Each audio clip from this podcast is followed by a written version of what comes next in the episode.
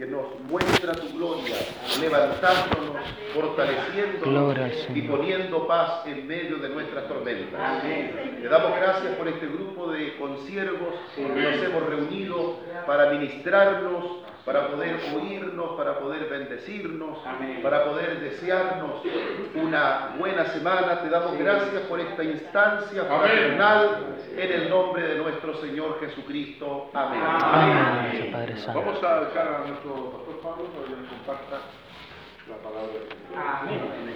Gracias.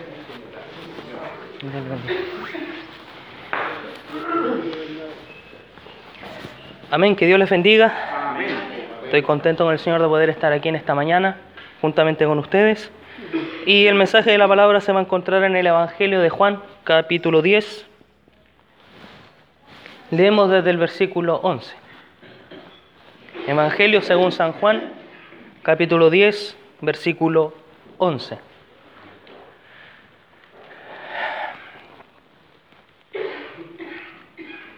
Si lo he encontrado, nos ponemos en pie en reverencia a la palabra de Dios.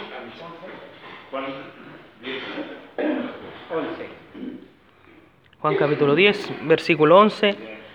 Leemos su palabra en el nombre del Padre, del Hijo y del Espíritu Santo. Dice, yo soy el buen pastor. El buen pastor su vida da por las ovejas.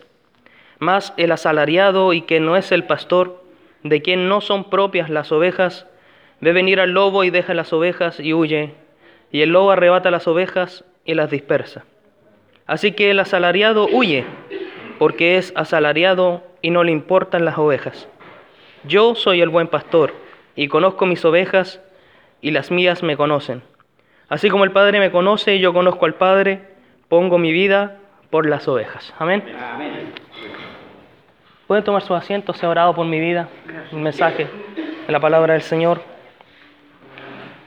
Y quizás humanamente en el momento en el cual se me encomendó poder predicar este mensaje, yo decía, Señor, he visto a muchos maestros acá que a lo mejor llevan muchos años más que yo, muchos que a lo mejor en su teología podrían tener mucho más conocimiento que yo, años de trayectoria, la experiencia, y quizás me sentí un poco chiquitito, pero el pastor Juan Vargas es testigo, el día sábado el Señor nos habló de que es necesario enfrentar a aquellos gigantes. Amén. David simplemente, cierto, fue un pastor de ovejas, donde quizás él estaba, cierto, haciendo la voluntad de su padre, quien le encomendó que cuidase las ovejas. Y en ocasiones nos miramos en menos porque seamos jóvenes, a veces nos miramos en menos porque somos muy adultos, a veces nos miramos en menos porque no sabemos tocar un instrumento, nos miramos en menos por muchas cosas. Y Jesús aquí nos enseña, porque mientras leía esta palabra yo decía, porque Él dice que es el buen pastor, o sea, hay malos pastores. Si Él dice que es el buen pastor, como decía la palabra del Señor, está la vid verdadera, como predicó un día el pastor Boris, ¿cierto? O sea, es porque hay una vid falsa. Y precisamente también aquí hay un contraste, hay un contraste entre el buen pastor y el mal pastor. Que cada uno sepa dónde está. si estamos en el lado del pastor bueno, del buen pastor, que también esa es la gran diferencia entre un buen pastor y un pastor bueno. Y pastores que muchas veces quizás seamos malos, no lo sabemos, pero que Dios nos ayude para que nosotros sigamos el ejemplo de nuestro Señor Jesucristo. Él dice, yo soy el buen pastor. El buen pastor su vida da por las ovejas. David hizo eso. Cuando venía el oso o cuando venía el león, dice la palabra que él mismo con sus manos defendía a las ovejas. Si era necesario quitarla de la boca del león, así era. Así lo hacía, dar la vida por la oveja. El pastor no solamente se aprovisiona de la leche tanto literalmente como quizás de manera metafórica, de alimentarse de la leche que la oveja le puede dar, de la lana que la, la oveja le puede dar, sino que también hay algo mutuo, algo común que es el cuidado. Así como el pastor cuida de la oveja para que la oveja crezca, porque cuando tiene mucha lanita la oveja no se puede mover. Dice la palabra del Señor, hay un mensaje que muchas veces es fuerte, que habla acerca de aquellos pastores que solamente se han engordado y no es de manera literal, solamente como yo. que hoy día empiezo la dieta. yo dije, después del desayuno, Señor. Eh, pero dice que se engordan a sí mismos, se preocupan por ellos mismos, glotones los trata. Inclusive algunos, dice su palabra, que los trata como perros mudos. ¿Por qué? Porque no son capaces de predicar la verdad. A veces nosotros estamos al lado de una abeja y una de las cosas que en psicología siempre se nos ha enseñado es que si usted le habla al hijo de, de arriba hacia abajo, el hijo le va a tener temor. Pero en cambio, si usted quiere disciplinar a su hijo y se pone a la altura de él y le dice, hijo, ¿qué fue lo que pasó? Es muy diferente porque usted lo mira a los ojos y no lo ve como una persona que impone. A veces nuestros cargos, nuestras responsabilidades, la gente nos hace mirarnos para arriba. Es que es el pastor, o quizás aquí hay algún obispo, ¿cierto? Para gloria del Señor. O alguien que pueda decir, no, yo soy misionero, soy evangelista, soy apóstol, seamos lo que seamos. Aquí ningún cargo nos va a ser salvo. Aquí ninguna responsabilidad nos va a ser más grande que otro. A veces he visto pastores que un hermano le dice, u otro pastor le dice, ¿cómo está hermano? Y dice, yo no soy hermano, soy pastor. Y la arrogancia. Pero David yo creo que no estaba pasado a reinado, sino que estaba pasado a oveja. Amén. Ah, como dice la palabra del Señor, aleluya. A la majada. Y a veces a nosotros nos hace falta eso, pastores. ¿Por qué muchas veces la gente a nuestro alrededor no quiere servir a Cristo? Porque a nosotros nos ven como que miramos en menos a los demás. Dice aquí que el, buen pastor da su vida por la oveja. El buen pastor no es aquel que está en la oficina sentado esperando a que la oveja llegue a su casa o que llegue a su oficina o que llegue a donde él está para poder ministrarla. El pastor tiene que renunciar. A muchas veces tenemos que renunciar inclusive a las cosas de nuestra familia. No dejando de lado nuestra familia, pero hay muchas ocasiones en las cuales usted y yo, porque como le digo, quizás soy el pastor más joven, después de nuestro pastor Francisco. Recién tengo 29 años, a lo mejor alguien, incluso eso se da. ¿Qué me va a enseñar ese niño, ese mocoso? ¿Qué me va a enseñar a mí? Si yo tengo tantos años en el Evangelio. Pero han habido muchos ministros que pueden llevar 20, 30 años y en el último momento de su vida han tropezado con una piedra que nunca fueron capaces de remover. Dice su palabra, el asalariado que no es el pastor de quien no son propias las ovejas ve venir al lobo y deja las ovejas y huye. Y eso es lo que pasa muchas veces con nosotros. Corremos por nuestra propia cuenta. Velamos por nosotros. Es que el hermano tiene que cumplir con su diezmo, es que el hermano tiene que cumplir con aquí, con allá. Hermano, dígame cuando estoy predicando, pero nosotros entre pastores no somos capaces de decir un amén, de decir un gloria a Dios, no somos capaces de, apagar, perdón, el celular iba a decir... ¿Por qué? Porque le decimos a los hermanos, hermano, apague el celular, póngalo en modo silencio, pero a nosotros nos vibra, nos suena. Eh, salimos, disculpe, pastor. Salió justo en el momento que iba. Y a veces pareciera que estamos tan ocupados esperando que los demás hagan la obra, que los demás realmente se comprometan. Y yo como pastor no estoy dando el ejemplo. Porque realmente la oveja, ¿cómo va a comportarse si ve que el pastor que la está guiando no se comporta como se debiera de comportar. Como dijo mi esposa anoche mientras conversábamos, a veces damos algunos ejemplos, cosas, nos quedamos hasta tarde muchas veces conversando. Y ella me decía, yo sería una inconsecuente si le digo a una persona o a un hermano, hermano, deje de fumar. Y después de decirle, deje de fumar, me voy a la vuelta y me pego mi puchito. Sería totalmente inconsecuente. O decirle algo, hermano, ¿sabe qué? Deje su pecado si yo no soy capaz de dejar el mío.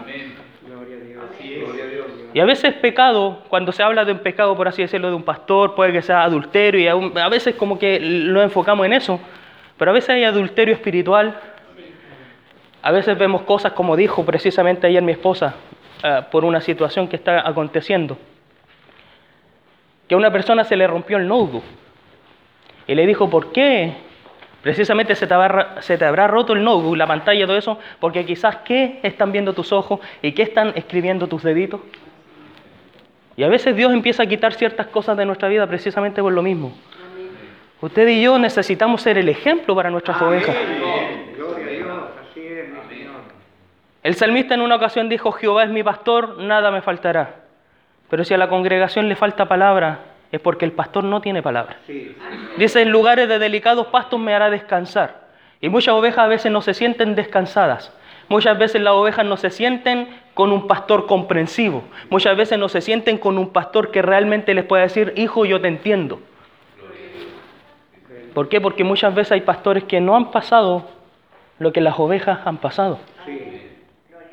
Es fácil mirar, como le digo, desde arriba hacia abajo a una oveja y decirle que tú estás mal, tú estás aquí, tú estás allá. Pero un cambio, un pastor, y lo doy como ejemplo, yo, en algún tiempo que a lo mejor estuve extraviado, en algún tiempo en el cual yo me estaba perdiendo, en algún tiempo en el cual yo tenía la soga en el cuello, puedo decirle a alguien, ¿sabes qué? Dios te puede sacar de esa soga del cuello. ¿Cuántas veces yo quise matarme? ¿Cuántas veces yo quise morir? ¿Cuántas veces a lo mejor me estuve sumido en la droga, en la delincuencia? Y Dios tuvo que hacer un cambio en mi vida. ¿Para qué? Para mostrar amor al delincuente. No para apuntarlo, no para decirle, ¿sabes qué? Tú estás perdido. Por el contrario, amor, misericordia. Que el pastor vaya y, socorra a la perniquebrada. Y si es necesario que usted se le eche al hombro, échesela al hombro, pero no la deje, no la abandone. Las ovejas no están solamente para dar la ofrenda y el diezmo, mi hermano. ¿Cuántas almas en realidad aman verdaderamente la obra y a veces desechamos el verdadero amor y el verdadero cariño que ellos tienen. Como me dijo un día, el día sábado precisamente una persona, se acercó a mí y me dijo, pastor, y citando la escritura, yo no tengo plata ni oro para bendecirlo. Pero a veces un pastor necesita un abrazo. A veces un pastor necesita un, ¿sabes qué? Tú puedes salir adelante. Como precisamente ese día lunes estuvo con nosotros el pastor Boris. Y él dijo, es necesario que a veces sí estamos en el Carmelo, pero llega un momento en el cual usted y yo pasamos por el enebro, muchos algunos se quedan en la cueva, pero necesitamos que alguien a uno le diga, sigue adelante. No que le diga, ah, en algún momento tenía que caer. No.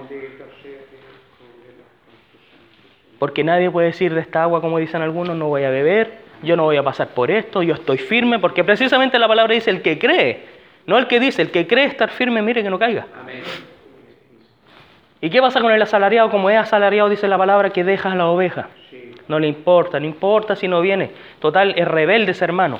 Total, el hermano de aquí, es allá los dejamos, no los vamos a visitar, ni siquiera una llamada, mi hermano, y hoy día hay tanta cosa, hay WhatsApp, hay Facebook, hay correo electrónico, hay celular, hay número de casa, hay tantas cosas con las cuales usted pueda saber qué es lo que pasa con sus ovejas, y a veces decimos que no tuve tiempo, no sabía, y nos excusamos. Pero el buen pastor, ¿qué dice? Y aquí menciona tres veces, yo soy el buen pastor. Dice, el buen pastor da su vida y el versículo 14 dice, yo soy el buen pastor. Nuevamente vuelve a decir, yo soy el buen pastor y conozco mis ovejas y las mías me conocen. Y la pregunta es, ¿nuestras ovejas o la congregación nos conocen a nosotros realmente? ¿Saben quién es su pastor? ¿Sabe que cuando el pastor habla, la oveja oye y, y en realidad está hablando mi pastor? ¿En realidad está hablando la persona al cual el Señor ungió para nosotros guiarnos o están escuchando a otro pastor? Es para que nosotros meditemos. En realidad las ovejas nos están escuchando a nosotros. Primeramente tenemos que nosotros escuchar al pastor de los pastores, como se dice. Escucharlo a él.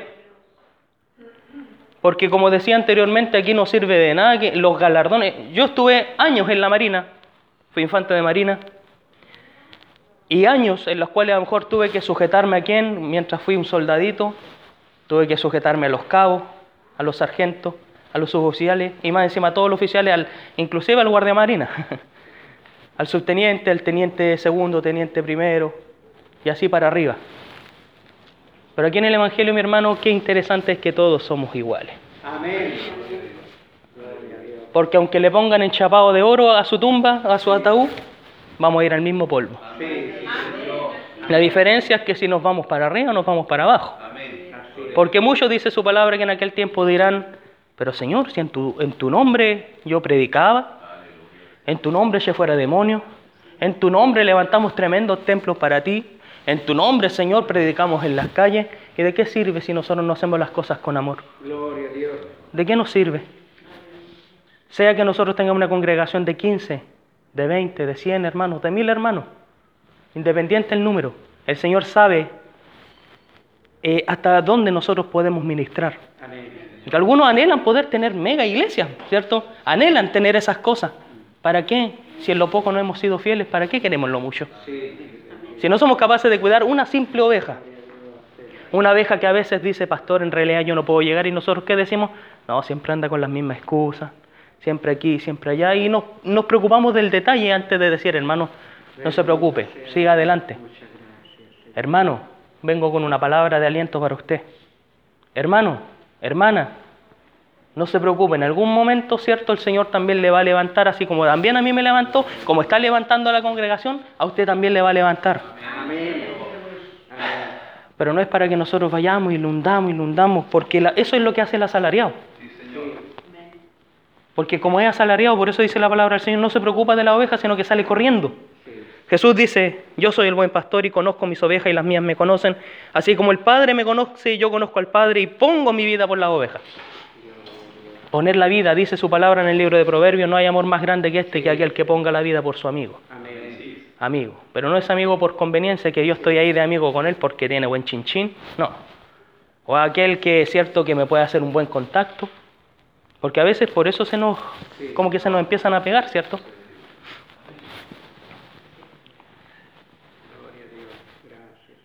Y como le dije precisamente a un pastor el día sábado, usted estuvo de testigo, lo dije. Porque muchas veces nosotros eh, nos desviamos del plan de Dios. Aunque nosotros queramos hacer grandes cosas, si el Señor no está con nosotros, no sirve de nada. Amén. Un día un hermano me dijo en la congregación, suelta el perro, porque pueden entrar a robar. Yo dije, sea con perro o sin perro, si no estamos cubiertos por la sangre de Cristo, no van a entrar a robar igual. Amén. Podemos tener cerco metálico, podemos andar con guardaespaldas, como Guillermo Maldonado, usted lo ve. Anda rodeado de guardaespaldas y cosas, pero si no es el Señor el que lo está protegiendo, amén. y si no estamos haciendo la voluntad de Dios, como dijo el salmista, aunque un ejército acampe contra mí, no temerá mi corazón. Amén. Aunque contra mí se levante guerra, yo estaré confiado. Porque tenemos que saber quién es el verdadero pastor. Sí. A veces hay pastores buenos, como le decía. El pastor permisivo, el pastor que permite todo. Pero el buen pastor, aunque duela muchas veces, tiene que decir la verdad. Amén. Tiene que decirla. Amén. Sí. Pero para poder decir la verdad tenemos que vivir la verdad. Sí, sí, sí, sí. Porque no podemos decirle una verdad a otra persona y yo no estar viviendo la verdad. No puedo decirle a alguien, ven al camino, si yo no estoy en el camino. Amén. No le puedo decir al hermano, hermano, deja eso, si yo todavía no he podido dejar las cosas mías. Por eso que es muy interesante notar aquí en la palabra que Jesús dice, pongo mi vida por las ovejas. Poner la vida. Una de las cosas que nosotros juramos en algún momento quizás a la bandera fue, y si es necesario poner mi vida, si es necesario morir por la patria, a veces juramos defender a la patria, a la familia, pero ¿realmente estamos defendiendo a nuestra familia? ¿Realmente estamos defendiendo a nuestros hermanos en la congregación? Y defender no es de poner así como el pecho, así como, oiga, usted váyase para allá porque le, va a hacer daño a la gente. No, es un poner el pecho, como dicen por ahí, a las balas. Cuando vemos dificultades que entran a la iglesia, cuando vemos que un hermano en realidad lo único que quiere es morir, somos capaces de tomar a esa oveja en los brazos y ayudarla a seguir adelante. ¿Somos capaces nosotros de realmente dar la vida por una oveja? Ayúdanos, Señor. Jesús hizo una parábola en la cual explicaba de que dejó 99 que estaban seguras en el redil para ir a buscar una sola. Una sola. Y entre esas ovejas estaba usted y estaba yo. Amén. Sí, mi Señor. Entre esas ovejas, porque a veces nos olvidamos que fuimos ovejas. Sí, sí, sí. sí. ¿O alguno de ustedes nació siendo pastor? ¿Alguno de ustedes nació con la investidura? No. Cuando usted estaba naciendo, alguien dijo, lo unjo, pastor, obispo, apóstol, misionero, este viene marcado. Quizás venimos marcados por Cristo. Sí. Pero alguien dijo ahí en el momento, "Oh, este, este, este nació para esto, no, este lo vamos a tirar para acá porque este va a ser un hermanito nomás. No, no nos olvidemos que todo en algún momento quizás yo anduve por ahí entre medio de las bancas, como se dice, entre medio de las sillas, pegándole patadita a los hermanos. Más de algunos nosotros quizás estuvimos en el mundo y no nos olvidemos de ese olor. Sí. No como dijo Cashnuna de ese olorcito de la marihuana que según él era sabroso. No, no, no de eso. No de saborear el mundo. Sino que de ese olor de donde realmente el Señor nos sacó. No para que seamos como la puerca lavada, que el Señor nos lava y volvemos al barro. Sino que de ese olor de, de en realidad, Señor, yo no soy nadie para juzgar a otro pastor. Yo no soy nadie para criticar a otro ministro. Si está haciendo las cosas mal, no nos paremos y digamos, oiga, pastor, usted lo está haciendo mal. Oiga, pastor, usted está haciendo aquí, como creo que al pastor Pacheco lo escuché decir así como que a veces nos preocupamos de ministrar otras iglesias y no somos capaces de primeramente ministrar las nuestras. Nos fijamos en cómo está el otro pastor. Nos fijamos en cómo en realidad otro ministro está realizando las cosas. Pero veámonos y ministrémonos nosotros mismos. La predicación ese día sábado decía, a veces nosotros alentamos a los demás hermanos, pero no somos capaces de traer a nuestros propios hijos a la congregación. Y si hemos tenido falencias, no es tiempo de estar diciendo o criticar, sino que la respuesta estará a unos 50 centímetros, doblar la rodilla y decir, Señor, ten misericordia. Levántalo, Señor. En lo que yo no pueda levantarlo o que yo no pueda apoyarlo, tú sí puedes. Porque el Espíritu Santo es el que convence de pecado a cada uno de nosotros. Uno puede exhortar la palabra y decirle a una persona que a lo mejor está perdida, levántese, o, o, o el Señor te ama, el Señor puede hacer cosas contigo, puede restaurar tu vida, te puede sanar. Como dijo Pablo, yo planté, Apolo regó, pero el crecimiento lo da el Señor. Espero que con este mensaje, pastores, yo como le digo, quizás no soy grande al lado de muchos, pero en la medida en la cual el Señor a nosotros nos da, tenemos que ministrar. En la medida en la cual el Señor a nosotros ponga en nuestras vidas, ya sea, a veces se dan oportunidades de predicar en otras iglesias, de predicar en una radio, de predicar en la televisión, de predicar en una campaña, de predicar en un estadio, donde sea que el Señor lo llame, pero mi hermano, no nos olvidemos nunca que fuimos ovejas. Amén. Y que seguimos siendo ovejas de un pastor que Él nunca le va a dejar. Amén. De un pastor que nunca nos va a decir, me he fallado tantas veces. Ese pastor nunca nos va a decir eso. Dice su palabra, si nosotros fuésemos infieles, Él permanece fiel porque no se puede negar a sí mismo. Es su esencia. Nosotros quizás entre nosotros nos podremos mirar feo. Entre nosotros quizás Perdone que lo cite, yo voy a decir, no, no me voy a sentar al, al, lado del pastor Basour. No me voy a sentar al lado del pastor José. No me voy a sentar al lado de ellos. Yo soy muy grande. O algunos dirán, no, yo soy muy pequeño para sentarme con ellos. Nosotros nos ponemos parámetros. Sí. Pero delante del Señor, ¿hay alguien que sea más grande? ¿Hay alguien que sea mucho más glorioso que Él? A veces me sorprende cuando en algunos afiches ponen el gran evangelista con nombres gigantes, Pablo Figueroa, por así decirlo. Y ven y disfruta de la presencia de Dios, dice abajito. ¿Quién es más grande, Dios o, o nosotros somos los grandes? Salen grandes nuestras fotos, ¿cierto? Que Dios nos libre de eso. Amén. Porque el que tiene que figurar como cantamos en esa alabanza, Señor, tú eres la persona más importante en este lugar. A veces la cantamos, pero no lo hacemos. Él tiene que ser el más importante. Y aprender de Él. Jesús dijo, aprender de mí que soy manso, humilde de corazón. Manso, humilde. Que nuestro sello, es donde quiera que nosotros vayamos, cuando Abraham, él levantaba, ¿cierto?, altares. Yo creo que más de alguien se haya, haya dicho y haya visto esos altares, ah, no, por aquí pasó Abraham. Debemos dejar una huella, pero no una huella de arrogancia, no una huella de altivez, una huella de humildad. Y humildad no significa que se me estén rompiendo los zapatos, no. O que me pegue los 20 minutos que me vengo caminando y la semana antepasada, creo, pisar estiércol, quedar todo cochino, porque estaba medio lloviznando. No es esa humildad, no es esa, humildad de, andar así como poco más y así, no. El Señor ya levantó nuestra cabeza. No tenemos que estar recordando el pasado solamente para, como le digo, ver de dónde nosotros caímos.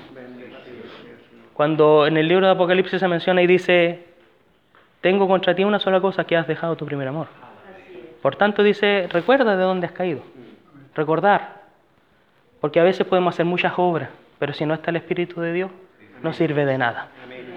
Podremos tener mucho conocimiento teológico, mucha hermenéutica, homilética y todo lo que usted pueda aprender. Pero si la gracia de nuestro Señor Jesucristo no está en nosotros, no se va a convertir nadie, nadie va a ser edificado.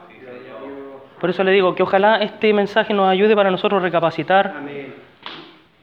Todavía estamos a tiempo. Como dice su palabra, si hoy, hoy eres mi voz, no endurezcáis vuestro corazón. Y así como a veces nosotros le decimos a la ovejita, condúcete por acá, no nos olvidemos de escuchar al pastor que nos dice, no, no lo hagas.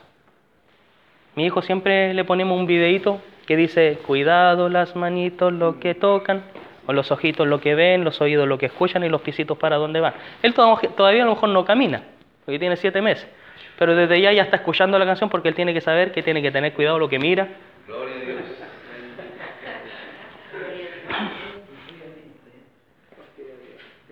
Y espero que nunca pase esto, pero que él me diga, papá, ¿cuántas veces tú me pusiste ese video y qué estás mirando? Porque nosotros debemos reflejar a Cristo.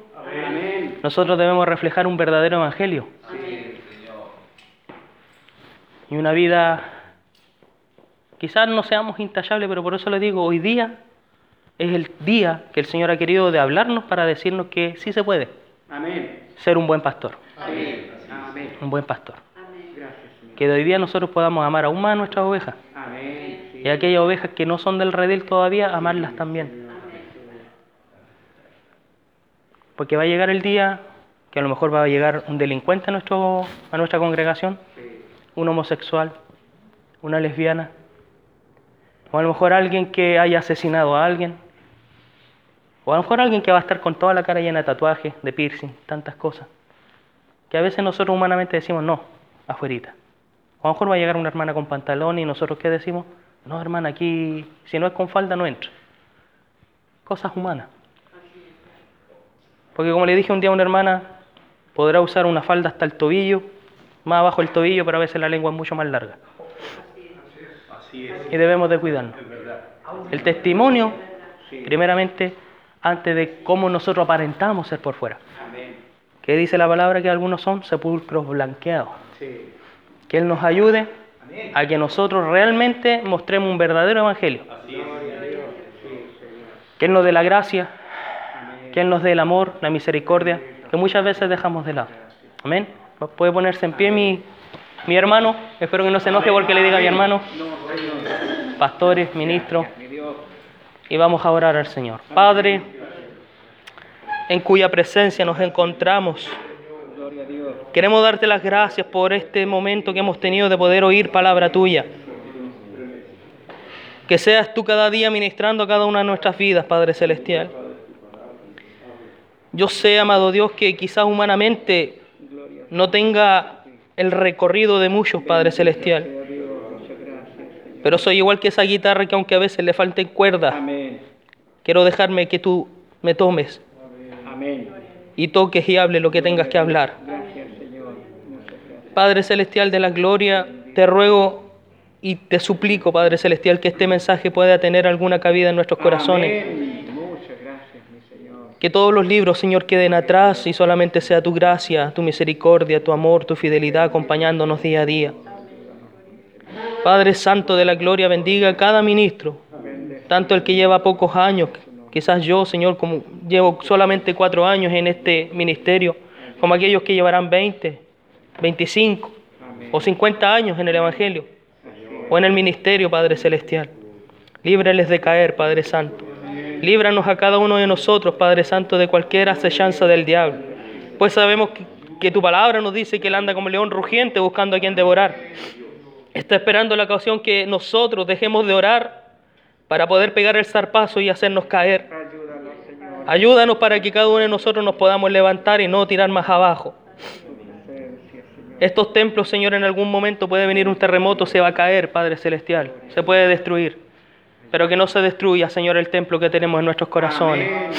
Ayúdenos, Padre Celestial, para seguir firmes con esa libertad con la cual usted nos hizo libres. Ayúdenos para poder seguir adelante, a pesar de las tormentas, de las pruebas que puedan venir, aquellas cosas, situaciones que se están dando en nuestro país o en el mundo, Padre Santo. Que podamos predicar tu palabra con verdad que como Pedro en alguna ocasión exclamó y dijo, Señor, ¿a quién podemos ir si solamente tú tienes palabra de vida eterna? Amén. Gracias, Señor Jesús. Buen pastor, gracias, por tu palabra. Amén. Gracias por proveernos cada día de este alimento. Amén. Por guiarnos por delicados pastos. Y junto a aguas de reposo nos pastoreas. Gracias por confortar nuestra alma, por guiarnos por senda de justicia y que aunque andemos a muchas veces en valles de sombra de muerte, Padre Celestial, sabemos que no hemos de temer porque tú estarás con nosotros. Precisamente porque tu vara y tu callado nos infunde aliento, Padre Celestial. Ayúdanos, Padre Celestial, a seguir adelante, a reconocerte en todos nuestros caminos. Que esta bendición sea con cada uno de nosotros que estamos aquí y con aquellos que no han podido venir, Padre Santo. En el nombre de Jesús lo pedimos y para la gloria del Padre, del Hijo y Espíritu Santo. Amén. Démosle la gloria al Señor. Gloria a Dios, gloria a Dios, gloria a Dios para siempre. Amén. Pastor. Gracias, Pastor Pablo. Bendición.